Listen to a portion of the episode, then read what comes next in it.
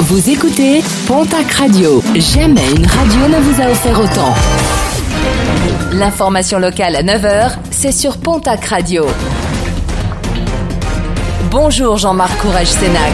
Très belle matinée. Un individu interpellé par les gendarmes du PGHM de Pierrefitte Nastalas. Ce dernier avait bravé à de multiples reprises le confinement en effectuant plusieurs dizaines de sorties en montagne. Un individu pas très discret puisqu'il publiait ses exploits sur les réseaux sociaux. L'enquête a finalement permis de l'identifier et de l'interpeller alors qu'il était en pleine séance d'escalade. Entendu par les gendarmes, il comparaîtra prochainement devant la justice.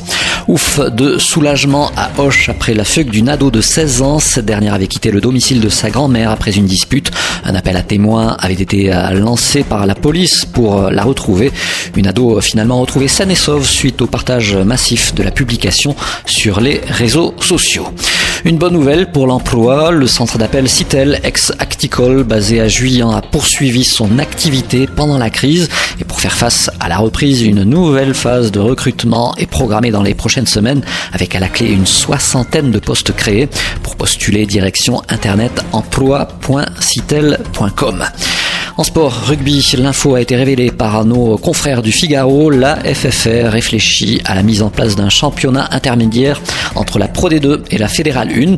Une troisième division composée de 12 clubs et qui permettrait à la Fédérale 1 de rester à 48 clubs la saison prochaine parmi les équipes qui pourraient participer à ce nouveau championnat, le Stadeau Tarbes Pyrénées Rugby. En basket du mouvement à l'élan béarnais du côté du staff, le départ d'Arnold Boisa a été confirmé. Autre départ de Brian George et Thibaut Daval-Braquet. Et puis le coup de gueule du Créloc, l'association qui milite pour la ligne ferroviaire entre Pau et Canfranc s'étonne du nombre restreint de liaisons chaque jour. Seulement deux allers-retours Pau-Oloron en semaine, rien le dimanche ou les jours de fête jusqu'au 23 mai. Et pire encore, rien entre Oloron et Bedouce. Une inégalité de traitement en comparaison avec d'autres lignes selon le Créloc qui demande à la SNCF de remédier à cette situation.